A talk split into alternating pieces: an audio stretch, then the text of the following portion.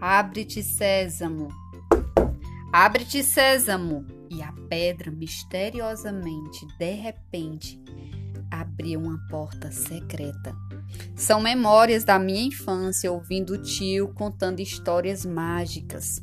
Seja você um contador de história, você pai, você mãe, você criança, você adulto. A história nos eleva a um estado de imaginação e encantamento. Ela nos faz viajar alto, muito alto.